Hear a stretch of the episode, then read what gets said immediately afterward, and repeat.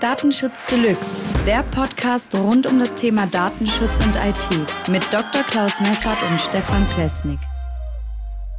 Hallo und herzlich willkommen, liebe Zuhörer beim Datenschutz Deluxe Podcast. Ich bin Stefan Plesnik und bei mir ist wie immer Dr. Klaus Meffert. Klaus, wie geht es dir? Stefan, freut mich, dass wir wieder sprechen und ich bin gespannt, was es zu besprechen gibt. ja, wunderbar, das freut mich doch zu hören.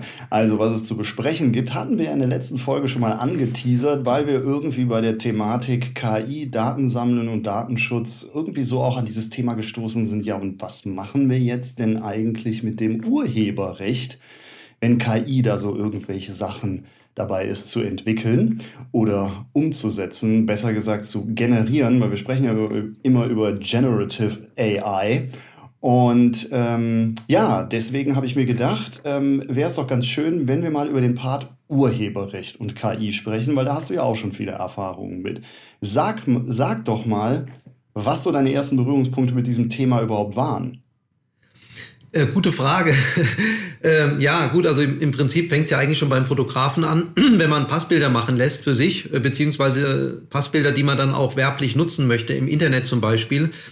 Der Fotograf ist ja Urheber des Bildes, das er von mir anfertigt. Äh, insofern äh, muss ich seine Urheberrechte berücksichtigen, äh, respektieren und die sind ihm auch ähm, von Gott gegeben, hätte ich fast gesagt, also von Gesetz wegen äh, schon eingeräumt, ohne dass er es will äh, und ohne dass er irgendwas dafür machen muss. Meistens will er es wahrscheinlich, aber sie entstehen automatisch dadurch, dass jemand eine Schöpfung äh, begeht, erstellt, die eine gewisse Schöpfungshöhe hat. Also lapidare Dinge wie ein Viereck malen oder sowas zählt da nicht darunter. Aber äh, ein Bild erstellen oder eine Fotografie eben von mir zum Beispiel oder von dir, von wem auch immer, äh, fällt unter das Urheberrecht natürlich unter der Annahme, dass der Fotograf dieses Bild ähm, auf deinen Wunsch hin anfertigt ähm, und nicht einfach heimlich oder sowas. Aber in meinem Fall war es ja der Wunsch. Ich habe ihm sogar Geld gegeben dafür. Und ähm, ich muss ihm, musste ihm mehr Geld geben, damit er mir erlaubt, äh, dieses Bild auch auf der Webseite zum Beispiel zu nutzen. Das ist bei Fotografen ja so üblich. Da kostet das Passbild beispielsweise, ich sage jetzt mal einen Betrag, 30 Euro oder 40, keine Ahnung, was es kostet, äh, wenn man die in ausgedruckter Form bekommt. Wenn man sie in digitaler Form haben will, kostet vielleicht noch mal ein paar Euro mehr. Und wenn ich sie dann auch noch äh, im Internet für gewerbliche Zwecke nutzen will, dann muss ich noch mehr bezahlen. So, das, äh, und zwar wegen dem Urheberrecht. Das steht dem Fotografen frei, darüber zu entscheiden, äh, was er mir erlaubt, was ich mit dem Bild machen darf. Und natürlich einigt man sich da vorher. Weil wenn ich jetzt ein Bild vom Fotografen brauche für meine Webseite und er wird es mir aber nicht erlauben, dann wäre das blöd. Haben wir beide nichts davon. Äh, deswegen wird das vorher vereinbart, beziehungsweise bietet der Fotograf das natürlich vorher an. Äh, sonst würde ich ja nicht zu ihm gehen. Und damit ist die Sache erledigt. Also das war, glaube ich, meine erste Berührung mit dem Urheberrecht. Ja, super. Ähm, um das äh, mal kurz zu klarifizieren für die Zuhörer da draußen, die so wie ich äh, gerne auch mal ins Gesetz gucken und gucken, was steht denn da wirklich drin. Die beiden Punkte, die du angesprochen hast, ist einmal Paragraph 7 des Urheberrechtsgesetzes und zwar steht da, der Urheber ist der Schöpfer des Werkes, also nicht des, der, der Inhalte im Werk, äh, sondern des Werkes an sich, was am Ende als fertiges Werk beschrieben wird. Und dann äh, die Veröffentlichungsgeschichte steht in Paragraph 12. Da steht drin, der Urheber hat das Recht zu bestimmen, ob und wie sein Werk zu veröffentlichen ist. Und dem Urheber ist es vorbehalten, den Inhalt seines Werkes öffentlich mitzuteilen oder zu beschreiben als ich bin auf ganz anderen Wegen mit dem Urheberrecht das erste Mal in Berührung gekommen und zwar ähm, zwecks Musikveröffentlichung, weil das ja auch so der Part ist, aus dem ich äh, studiumstechnisch herkomme. Ähm, und äh, da war es eigentlich immer relativ klar geregelt, wobei es eben auch äh, da immer wieder sehr viele Fragen gibt bezüglich des Samplings, also das Verwenden einzelner Teile oder Stücke anderer künstlerischer Werke im eigenen Werk. Heutzutage bei den DJ-Veröffentlichungen ähm, erleben wir das sehr häufig, dass alte Lieder neu aufgelegt werden. Teilweise werden sie einfach nur wiederverwendet. Und ähm, an der Stelle stellt sich dann immer halt die Frage des Urheberrechts und des Werkes und wer wie entlohnt werden muss. Und diese Entlohnung nennt man dann Tantiemen. Das waren meine ersten Berührungspunkte, weswegen ich mich dann mit GEMA und äh, so weiter, solchen Verwertergesellschaften auseinandersetzen musste. Und auch die Diskussion, die YouTube in Bezug auf die GEMA geführt hat, immer unglaublich spannend fand, weil ich bis heute nicht verstanden habe, warum die sich da auf diesen Murks geeinigt haben. Aber das ist ein anderes Thema. Kommen wir mal auf die KI zurück. Und zwar, wir haben ja gerade gesagt, okay, der Urheber ist der Schöpfer des Werkes. Und hier wird es jetzt spannend. KI. Wer ist denn der Schöpfer des Werkes, wenn eine KI ein Werk generiert? Gut, also da kann ich jetzt zwei Anmerkungen zu machen. Ich bin kein Jurist, aber ein bisschen kenne ich das Thema und fangen wir mit ja. dem ersten an. In den USA gab es ja ein äh, Gerichtsverfahren und das Gericht hat festgestellt, wie gesagt, Recht nach USA, Recht, äh, dass eben eine künstliche Intelligenz kein Urheber sein kann. Also mhm. äh, nur Menschen können Urheber sein, hat das amerikanische Gericht festgestellt. Das gilt natürlich nur für Amerika erstmal, nicht für Deutschland. In Deutschland ist es aber so, ich habe jetzt gerade nachgeguckt, Paragraph 2 Urheberrechtsgesetz, da steht im Absatz 2 drin, Werke im Sinne dieses Gesetzes sind nur persönliche geistige Schöpfungen. Also persönlich, glaube ich, äh, könnte man somit übersetzen, dass eine Person, daher kommt ja persönlich, dieses Werk mhm. geschöpft hat, er, geschöpf, geschaffen hat, geschaffen hat, ja. so, das ist das Wort. Und natürlich äh, gibt es da auch Zwischenfälle. Ähm, wann ist eine Person involviert? Darüber könnte man jetzt äh, trefflich streiten. Zum Beispiel, ähm, ich muss ja auch die KI erstmal anfüttern. Da bin ich doch auch schon beteiligt an dem ja. Schöpfungsprozess. Oder ich nehme ein KI-Bild und verändere es danach. Dann habe ich doch persönlich auch daran mitgewirkt. Also äh, das würde ich schon sagen, da, da, also da kann man jetzt nicht einfach sagen, das hat eine KI erstellt. Wenn ich nachträglich was verändere, dann bin ich doch offensichtlich auch mit als Person beteiligt gewesen.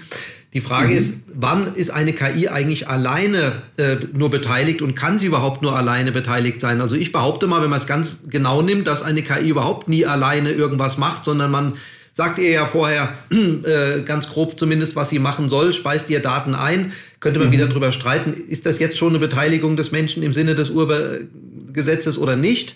Ähm, wahrscheinlich eher nicht, aber ähm, neben dieser Frage stellt sich ja auch noch die Frage, was mit den Werken ist, die ein Mensch nimmt äh, und dann weiterverteilt, ja, ähm, von anderen zumindest. Ähm, aber diese Frage, äh, ob eine KI ein Schöpfer sein kann, wenn sie alleine beteiligt ist, würde ich jetzt ähm, verneinen nach der Gesetzeslage in Deutschland. Äh, aber sehr oft ist, wird es so sein, dass eben ein Bild äh, verändert worden ist und beispielsweise durch Upscaling, dann nimmt man ja wieder eine KI, da wird es dann mhm. kompliziert, oder man ja. schneidet Teile raus aus dem Bild, ist das dann auch schon eine menschliche, menschliche Beteiligung oder nicht?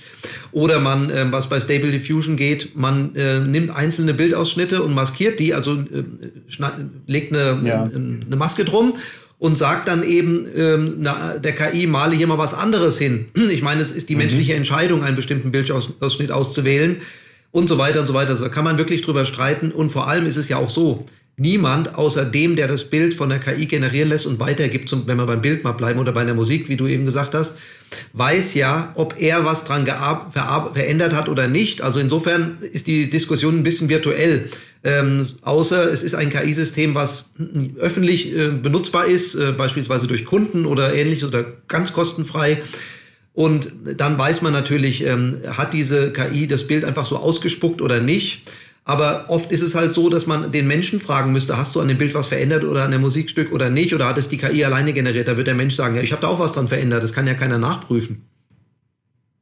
Das ist sehr richtig. Ähm, die wir, also eigentlich ist der Ausgangspunkt der Argumentation auch für mich an der Stelle, genau wie bei dir, ähm, die KI handelt nicht aus eigenem Willen, sondern sie wird durch irgendwelche Informationen gespeist und dann entsteht etwas daraus. Das heißt, so gesehen ähm, finde ich, kann man das eigentlich so ein bisschen vergleichen mit, mit einem Hammer, der irgendwo rumliegt. Der Hammer hat auch eine Funktionalität, die erweitert meine Fähigkeiten als Mensch, aber solange ich als Mensch den Hammer nicht anfange zu bedienen und damit einen Befehl eingebe, was mit dem Hammer geschehen soll, ähm, produziert der Hammer nicht selbstständig denkend ein Ergebnis. Und auch alle Anstrengungen, dass KI sowas können kann oder können wird, Aktuell ist es ja nun mal so, es, es herrscht noch eine Eingabepflicht. Am Anfang muss etwas reingegeben werden und das ist eben von einer Person, in dem Falle meistens eines Menschen, eingegeben worden. Erst wenn die KI eine eigene Persönlichkeit entwickelt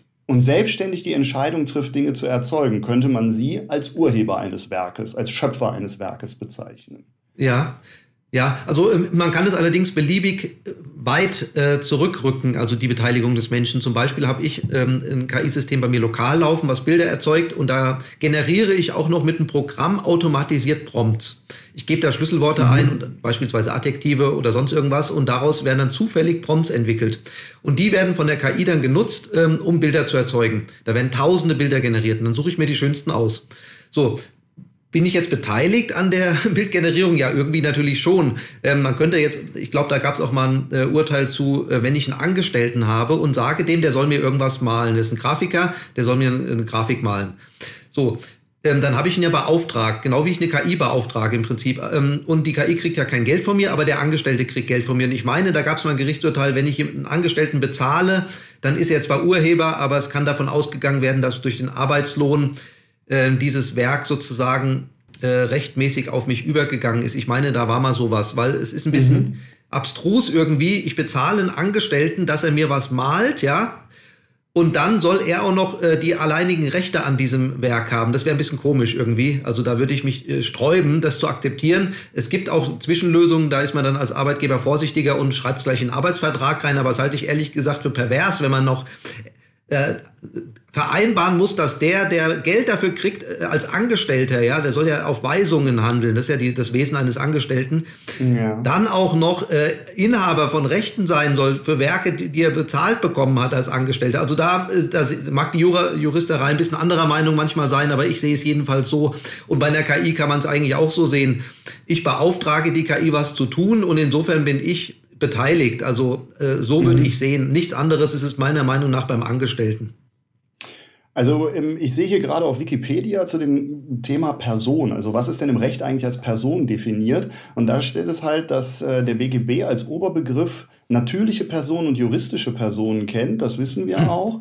Und hier steht, neben dem Menschen als natürliche Personen also die natürlichen Personen sind ganz klar Menschen und ähm, gibt es dann noch die juristischen Personen, die Rechtssubjekte sind. Und die unterscheiden sich halt dadurch, der eine ist ab der Geburt eine Person und der andere ab der Eintragung bei einem Amtsgericht, also die, unsere Gesellschaften. Und dementsprechend ist das, was du sagst, ja eigentlich hier schon festgelegt. Also sowohl die juristische Person als auch die natürliche Person können ein Urheberrecht haben. Und dementsprechend stimmt eigentlich so so vom ersten Tenor und Grundgefühl her, das, was du sagst, der Auftraggeber, das Unternehmen in dem Falle, beauftragt den Mitarbeiter, der angestellt ist, damit etwas zu erstellen. Und da das Unternehmen eine juristische Person darstellt, kann sie auch das Urheberrecht dieses Werkes tragen, weil ja, der Mitarbeiter ja nur auf Weisung gehandelt hat. Ja, Selbst also, wenn er dabei kreativ geworden ist. Ja, ich hoffe ja, doch, also er wird kreativ. Sonst bräuchte ich ja keinen Designer als Angestellten. Aber ich meine, ähm, hier steht immerhin noch drin im äh, Urhebergesetz, dass es persönliche geistige Schöpfung sein soll. Ob jetzt eine GmbH als eine juristische Person geistige Schöpfung betreiben kann, kann sein, würde ich sagen, weil nämlich ja. die natürliche Person, die Teil der juristischen Person ja in dem Fall ist, bei einer GmbH ist ja immer eine natürliche Person beteiligt, außer bei einer ja. GmbH und KKG oder sowas könnte es auch nur juristische Personen teilweise sein, aber GmbH ist auch eine natürliche Person beteiligt die hat ja wohl eine geistige Schöpfungsmöglichkeit und wenn sie Teil einer übergeordneten Einheit ist, geht diese geistige Schöpfungsmöglichkeit ja auf diese übergeordnete Einheit über. Aber ich glaube, das wird jetzt sehr juristisch ja. ähm, ähm, und zumindest ist es ja auch so, wie eben gesagt, niemand weiß ja, ob ein Mensch irgendwas nachbearbeitet hat. Da gibt es zwei Verfahren mit äh, Wasser. Zeichen, die automatisch eingefügt werden. Ähm, die sind aber teilweise nicht äh, invariant gegen äh, Upscaling. Also ich vergrößere ein Bild um den Faktor 4, dann ist das Wasserzeichen nicht mehr da. Dann gibt es aber neue Verfahren, die das angeblich doch ähm, noch ähm, äh, überstehen sozusagen. Äh, also das heißt, das Wasserzeichen macht dann erkennbar, dass es ein KI-generiertes Bild ist. Wobei ich natürlich sage, wenn ich an dem KI-generierten Bild erheblich was verändere und das Wasserzeichen ist immer noch da, dann habe ich es trotzdem erheblich verändert. Auch wenn es ursprünglich ja. durch eine KI, also das führt alles äh, ins, ins Nichts und letztendlich muss man sagen, jedes Werk, was eine gewisse Schöpfungshöhe hat, so sage ich es, genießt irgendwie auch einen Urheberschutz. Ähm, also das muss so sein. Das wird sich bestimmt auch in zehn Jahren, wenn die Gesetzgebung dann soweit ist, ähm, auch klären. Ähm, Technik ist immer schneller als Recht, aber alles andere macht im Endeffekt gar keinen Sinn äh, in der Lebenswirklichkeit. Es mag juristisch anders sein momentan vielleicht, aber es macht einfach keinen Sinn. Dann frage mhm. ich dich, Stefan, hast du das Bild jetzt alleine, also mit der KI erzeugt, ganz ohne KI erzeugt oder mit einer KI und mit Nachbearbeitung? Und wenn du jetzt möchtest, dass ja. du Urheber bist, sagst du einfach, ja, ich habe es nachbearbeitet oder ich habe selbst erzeugt. Ja, ich meine, ähm, wie kann ich dir das denn beweisen, dass es anders ist? Also das ist äh, einfach Unsinn anzunehmen, dass es einen Unterschied macht. Äh, also Unsinn meine ich jetzt in der Lebenswirklichkeit betrachtet. Juristisch mhm. mag es vielleicht keinen Unsinn machen, aber irgendwie führt es dann zu nichts. Ja, das stimmt, das sehe ich genauso. Also man, man diskutiert dann im Endeffekt über Strohhelme und vergisst, dass man eigentlich aus dem Glas auch das Wasser direkt trinken kann. Ähm, die, der Punkt ist der mit der geistigen Schöpfung. Das finde ich nämlich sehr spannend, weil wir haben ja darüber gesprochen, dass das also ganz klar ist so, dem, dem Urheber gehört das Werk. Gehen wir jetzt mal davon aus, wie du das beschrieben hast, ne? du lässt Fotos von dir machen und ähm, dann ist der Urheber des Werkes ist ähm, tendenziell der Fotograf. Aber auch hier finde ich das jetzt sehr spannend, weil wir waren ja gerade bei der, bei der Frage mit dem Unternehmen und dem Mitarbeiter. Wenn du zum Fotografen gehst, beauftragst du ihn, sonst macht er keine Fotos von dir. Und dementsprechend handelt er auch in dem Auftrag auf deine Weisung. Also hier müsste eigentlich dann dieselbe Betrachtungsweise vorliegen, dass man sagt, nee, dann muss der Mitarbeiter aber auch das Recht haben, der Urheber des Werkes zu sein, weil er das Werk erschaffen hat, obwohl ja, also er auf Weisung gehandelt hat. Nee, eine Weisung ist nicht eine Beauftragung. Also ich gebe dir mal ein Beispiel. Ähm, bei der Freiberuflichkeit äh, ist es eben das Problem der Scheinselbstständigkeit. Ähm, wenn man nur einen Auftraggeber hat und den zu lange hat, von dem wirtschaftlich abhängig und so weiter, gibt es mehrere Kriterien dann ist man scheinselbstständig und in Wirklichkeit nicht selbstständig, sondern angestellt. Muss man nachträglich, äh, sowohl der Auf Auftraggeber als auch der Auftragnehmer müssen dann Sozialabgaben nachzahlen. Jetzt ist es so, ein Kriterium dafür ist, ob der Freiberufler zum Beispiel äh, Weisungen empfängt oder nicht. Äh, das heißt, er kann auch ohne Weisungen, natürlich ist, also wenn man es ganz strikt nimmt, ist alles irgendwie eine Weisung, weil mit Weisung ist gemeint, ich erwarte jetzt, dass du von 9 bis 17 Uhr hier arbeitest äh, und nicht, wann du Lust hast äh, und auch nicht, wo du willst, sondern du sitzt jetzt hier mhm. am Arbeitsplatz und hältst dich jetzt hier an diese Richtlinie und dies und das und man macht da relativ konkrete Vorgaben strenge Vorgaben. Es kann auch eine kreative Arbeit sein, die dann daraufhin äh, ähm, entsteht. Aber der Freiberufler ist eben nicht weisungsgebunden. Das ist ein typisches Kriterium eines äh, Freiberuflers, ähm, äh, eines externen Mitarbeiters, ähm, der nicht sozialversicherungspflichtig ist, dass er eben nicht weisungsgebunden ist. Das weiß ich aus eigener Erfahrung. Ich hatte da auch nie Probleme mit.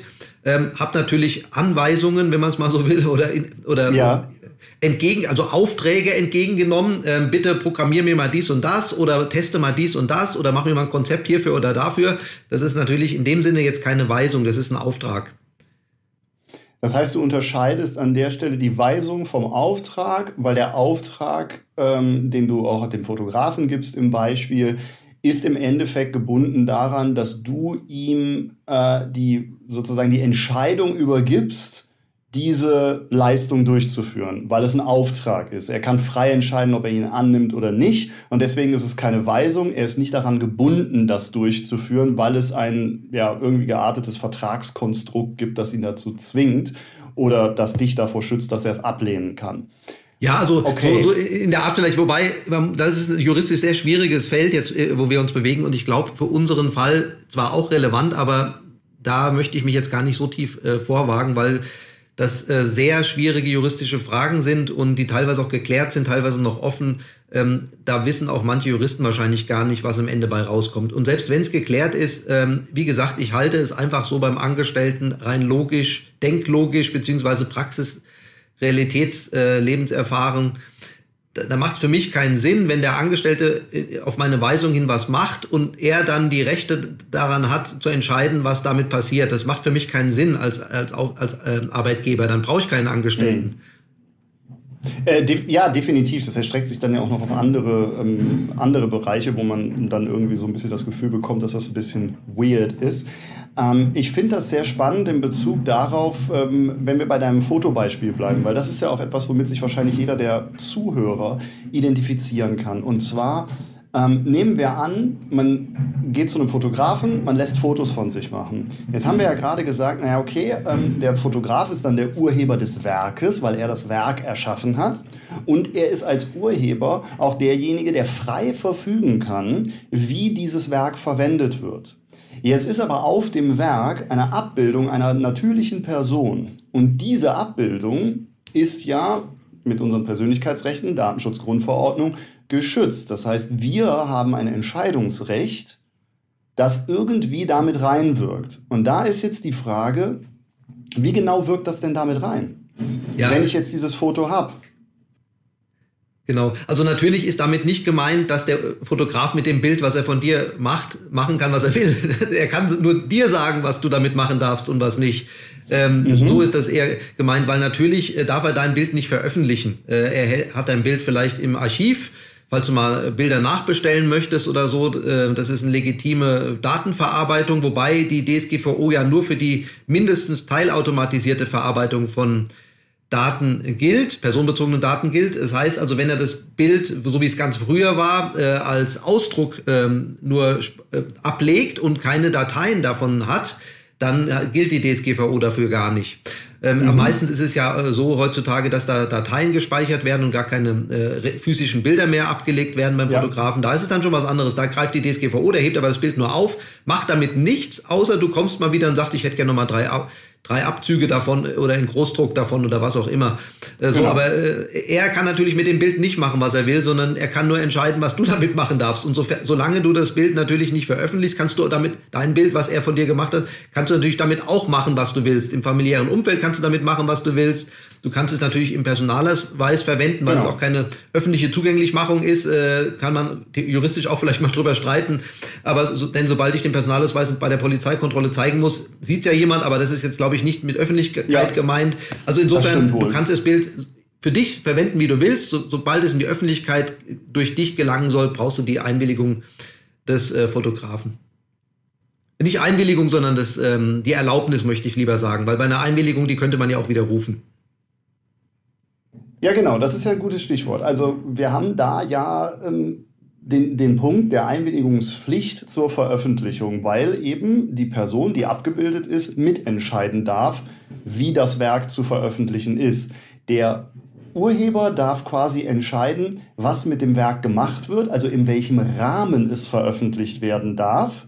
Aber die abgebildeten Personen, die Persönlichkeitsrechte haben, dürfen entscheiden, ob innerhalb dieses Rahmens die Veröffentlichung für sie überhaupt genehm ist. Und das muss eben auch, wenn man so möchte, schriftlich geklärt sein, wenn der Fotograf vorhat, zum Beispiel damit zu werben mit diesen ja. Fotos für seine Tätigkeit als Fotograf. Und und das ist halt eine Sache, die ganz wichtig ist, weil eigentlich hat die DSGVO so gesehen an der öffentlichen Fotografie nur an der Stelle wirklich was verändert, dass die Leute das Recht haben zu sagen, ähm, Leute, ich möchte aber, dass mein Werk nur da und dafür veröffentlicht wird und ich möchte zum Beispiel nicht, dass ihr damit werbt, schon gar nicht in öffentlichen Medien. Da ja, muss man dazu sagen, das BDSG hatte das immer schon drin und das ganze ja. Gerede damals aus der Fotografen-Szene, sage ich mal, als die DSGVO kam, ähm, habe ich persönlich gar nicht wirklich verstanden, weil für die hat sich nicht wirklich was verändert. Sie mussten halt nur darüber informieren, dass sie das tun, was sie tun. Und ja. das ist ja nichts, nichts weiter Schlimmes eigentlich, wenn man so möchte. Ist ja, ja. nicht gut, ist ja mehr Transparenz.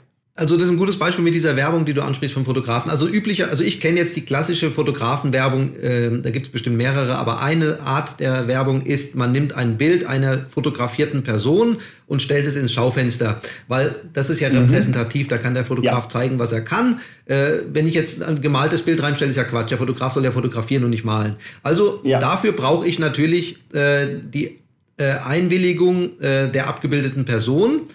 Aber wie gesagt, ein Bild, was ausgedruckt ist und wo es vielleicht auch keine Dateien mehr davon gibt, ist kein digitales Produkt. Da gibt es keine Teil, teilautomatisierte Verarbeitung. Da gibt es die DSGVO nicht und das BDSG würde wahrscheinlich dann auch nicht äh, äh, gelten. Ähm, muss man mal gucken, ob da drin steht, äh, ob es für die teilautomatisierte Verarbeitung äh, erst gilt, so wie die DSGVO oder immer. Äh, weil wie gesagt, ähm, wenn es nur ein ausgedrucktes Bild ist, dann äh, gibt es keine teilautomatisierte Verarbeitung. Zumindest mhm. wenn sie dann nicht mehr vorliegt ab dem Moment, wo es gedruckt wurde. Man hat die Dateien gelöscht als Beispiel. Ganz also, dann, dann, dann reden wir nicht über die DSGVO, dann reden wir höchstens über ähm, Persönlichkeitsrechte oder ähnliches. Also das ist ein anderes Thema, aber wir sind ja bei dem Thema äh, KI und Urbe Urheberrecht, wollte ich nur noch mal. ja, genau. Also ich finde, wir haben da auch jetzt einen ziemlich spannenden Bogen gehabt. Wir haben beim Urheberrecht begonnen. Wir haben uns die Frage gestellt, kann KI ein Urheber sein? Und zumindest wir beide äh, sind unisono der Meinung, naja, ohne das Einwirken eines Menschen A, gäbe es gar keine KI und B, könnte diese KI, trifft diese KI auch keine wirklichen Entscheidungen, sondern sie reagiert mehr auf Inputs irgendeiner Form. Und damit ist von einer geistigen Schöpfung im engeren Sinne so erstmal nicht zu, zu sprechen. Und außerdem haben wir geklärt, dass, die, ähm, dass diese Urheberrechtsfrage in Bezug auf was mit dem Werk, was generiert wird, dann ähm, sozusagen passieren soll später, dass wir sagen, okay, wir müssen auf der einen Seite berücksichtigen, was wird auf dem Bild dargestellt und berührt das eben Persönlichkeitsrechte einer natürlichen Person? Wenn ja, dann hat die ein Entscheidungsrecht, ein Einwilligungsrecht. Wenn nein, gehört das Urheberrecht an dem erstellten Werk aus der KI erstmal per se der Person, der der KI den Auftrag erteilt hat oder die Eingabe gemacht hat, dieses Werk zu erzeugen. Ja, also äh, zwei, zwei Sachen dazu. Das eine ist, vielleicht können wir tatsächlich beim nächsten Mal nochmal über Urheberrecht sprechen. Wir haben jetzt diesmal äh, über einen sehr spannenden Aspekt gesprochen, den ich so gar nicht so tief auf dem Schirm hatte, bin ich dir sehr dankbar dafür. Und zwar ähm, die Erzeugung des Werkes an sich. Ähm, das zweite ist aber, wo wir jetzt, wo du jetzt angeknüpft hast, äh, wo aber die Zeit wahrscheinlich nicht mehr reicht, da hätte ich auch noch einiges zu sagen. Äh, was ist mit dem Werk, wenn man es durch eine KI erstellen lässt, was eine Kombination von, von mehreren anderen Werken ist? ähm, von Dritten, mhm. äh, die die KI ja. als Inspiration genommen hat sozusagen. Und was passiert eigentlich damit? Das, wenn, das, wenn du möchtest, können wir das gern beim, äh, beim nächsten Mal besprechen. Das ist nämlich ein sehr interessanter Fall, weil da auch eine Klage in Deutschland gerade läuft gegen äh, Leon e.V. oder Leon e.V., ähm, die dann die mhm. Basis für alle Stable Diffusion äh, Verfahren bilden mit ihrem Bilddatensatz. Da hat ein Fotograf gegen geklagt. Aha. Und das, das, ja, also ähm, die, genau, also angenommen, ich, ich speise jetzt 10.000 Bilder in eine KI rein, äh, die wird damit trainiert, oder 100.000 oder 10 Millionen, und dann generiert sie neue Bilder. So, sind mhm. die jetzt, äh, verletzen die diese Urheberrechte von den ursprünglichen äh, Bildautoren oder nicht? Ja, das ist eine sehr spannende Frage. Ähm, darf ich überhaupt diese Eingabedaten benutzen zum Training einer KI und so weiter. Also das ist eine, eine ganz andere Frage noch als die, die wir jetzt aufgeworfen haben, die aber auch sehr wichtig ist. Und da habe ich aber doch noch eine Anmerkung. Also ich bin schon der Meinung, ähm, also ob's jetzt, ob man es jetzt als geistige Schöpfung bezeichnen will oder nicht, ist eine andere Frage. Wir sind uns wahrscheinlich einig. Zunächst mal kann man, würde man nicht sagen, dass eine KI eine geistige Schöpfung vollzieht. Äh, hast du ja, glaube ich, eben gerade gesagt, mhm. dass du es auch so siehst. Aber ich sehe es schon so, dass KI-generierte Bilder per se, also sofern sie neue Werke sind, per se dem Urheberrecht unterliegen. Und zwar auch ohne, dass ein Mensch weiteres hinzutut. Ähm, zum einen könnte man sagen, weil der Mensch schon die KI erstellt hat. Das ist jetzt vielleicht nicht wirklich ein Hauptgrund, weil man könnte auch sagen, Picasso wurde auch von seinen Eltern erzogen und die sind ja jetzt auch nicht die Urheber von Picassos Werken. Mhm. Ja? Äh, andererseits aber nochmal der Punkt, äh, wenn wenn es davon abhängt, ob eine KI ein Bild gemalt hat oder ein Mensch und man gar nicht weiß, ob es die KI war oder ein Mensch, dann kann es doch irgendwie keinen Unterschied machen. Ich meine, nur das Wissen, ob es ein Mensch war oder eine KI, kann doch jetzt nicht den Ausschlag geben. Also das mag momentan vielleicht so sein, in den USA zumindest. In Deutschland weiß man es ja wohl noch nicht. Aber das ist doch lebensfern, also realitätsfremd ist das doch. Ähm, auch selbst wenn das Gesetz so wäre oder ist, äh, wird es meiner Meinung nach wahrscheinlich demnächst geändert werden müssen, weil die KI ja jetzt diese Möglichkeiten erst hat. Vorher konnte sie den Menschen ja gar nicht so imitieren. Stichwort Turing-Test. Also das ist, für mich ist der, eine KI, die ein Bild generiert, kann auch ein potenzieller Urheber sein. Das äh, sehe ich schon so. Ja, das ist doch sehr spannend. Ich denke, wir nutzen das, greifen das beim nächsten Mal auf, gehen dann auf den zweiten Teil dieser Thematik ein, betrachten das von der Seite, die du gerade angesprochen hast. Und dann kommen wir ja auch zu dem Punkt, wo wir, wo wir dann merken, okay, wie, wie stufen wir denn KI jetzt wirklich ein? Im ersten Moment haben wir jetzt gesagt, okay, eigentlich eher nicht, aber mit der Berücksichtigung dieser Zusatzinformation, die du gerade reingebracht hast, tut es ja die Frage auf, naja, in welchem Umfang vielleicht doch. Und das ist ja sehr spannend, das dann auch mal, äh, ja, auch mit aktuellen Gerichtsverfahren zu vergleichen. Also wie, wie sieht die juristische Seite das und wie sieht die pragmatische Seite das? Das ist ja äh, eigentlich das Spannende hinter dieser Sache. Gerade wenn es darum geht, was sind das für Trainingsdaten und welche Einwilligungen oder Nichteinwilligungen liegen hier vor? Da sind wir ja dann auch wieder beim Datenschutz und den Persönlichkeitsrechten. Also von daher passt das doch eigentlich ganz schön zusammen, auch zur letzten Folge. Ja, sehr gut. Es war, es war auf jeden Fall wieder super spannend. Ich fand das total äh, klasse, wo sich der Dialog hinentwickelt hat und wie er den Bogen zurückgespannt hat. Und äh, ich bin sehr gespannt auf deine Infos zu diesem Thema in der nächsten Folge, wenn wir dann darüber reden, wie verfahren wir denn mit, mit Dingen, mit Trainingsdaten und, und, und Schöpfungswerken, die Werke anderer Leute als Grundlage nehmen. Da freue ich mich sehr drauf. Ja, cool. ich auch. Stefan, äh, es war sehr erkenntnisreich. Ähm, du hattest es gesagt, für mich ist es äh, auch in einen ganz anderen Aspekt reingegangen, den ich so gar nicht direkt auf dem Schirm hatte. Wir haben jetzt zwar grundsätzlich bekannt, aber äh, die Diskussion hat gezeigt, dass es doch ein sehr wichtiger Aspekt ist und da könnte man wahrscheinlich sehr lange drüber philosophieren und sehr viele verschiedene Meinungen bilden, die auch begründbar sind und ähm, fand ich sehr spannend, dass wir da heute so drüber gesprochen haben. Dito, mein Freund. Dann würde ich sagen, an alle Zuhörer da draußen, macht euch noch einen schönen Tag. Ich hoffe, es hat euch gefallen und ihr schaltet beim nächsten Mal euch wieder zu und sperrt die Lauscher auf. Gebt uns gerne auch Feedback. Wir haben immer Lust, die Diskussion zu erweitern. Lieber Klaus, ich wünsche dir alles Gute und bis zum nächsten Mal. Ja. Tschüss. Tschüss. Das war Datenschutz Deluxe. Du willst mehr spannende Themen oder Kontakt zu uns? Dann besuche Klaus Meffert auf seinem Blog Dr. DSGVO und Stefan Plesnik auf seinem YouTube-Kanal Datenschutz ist Pflicht. Bis zum nächsten Mal.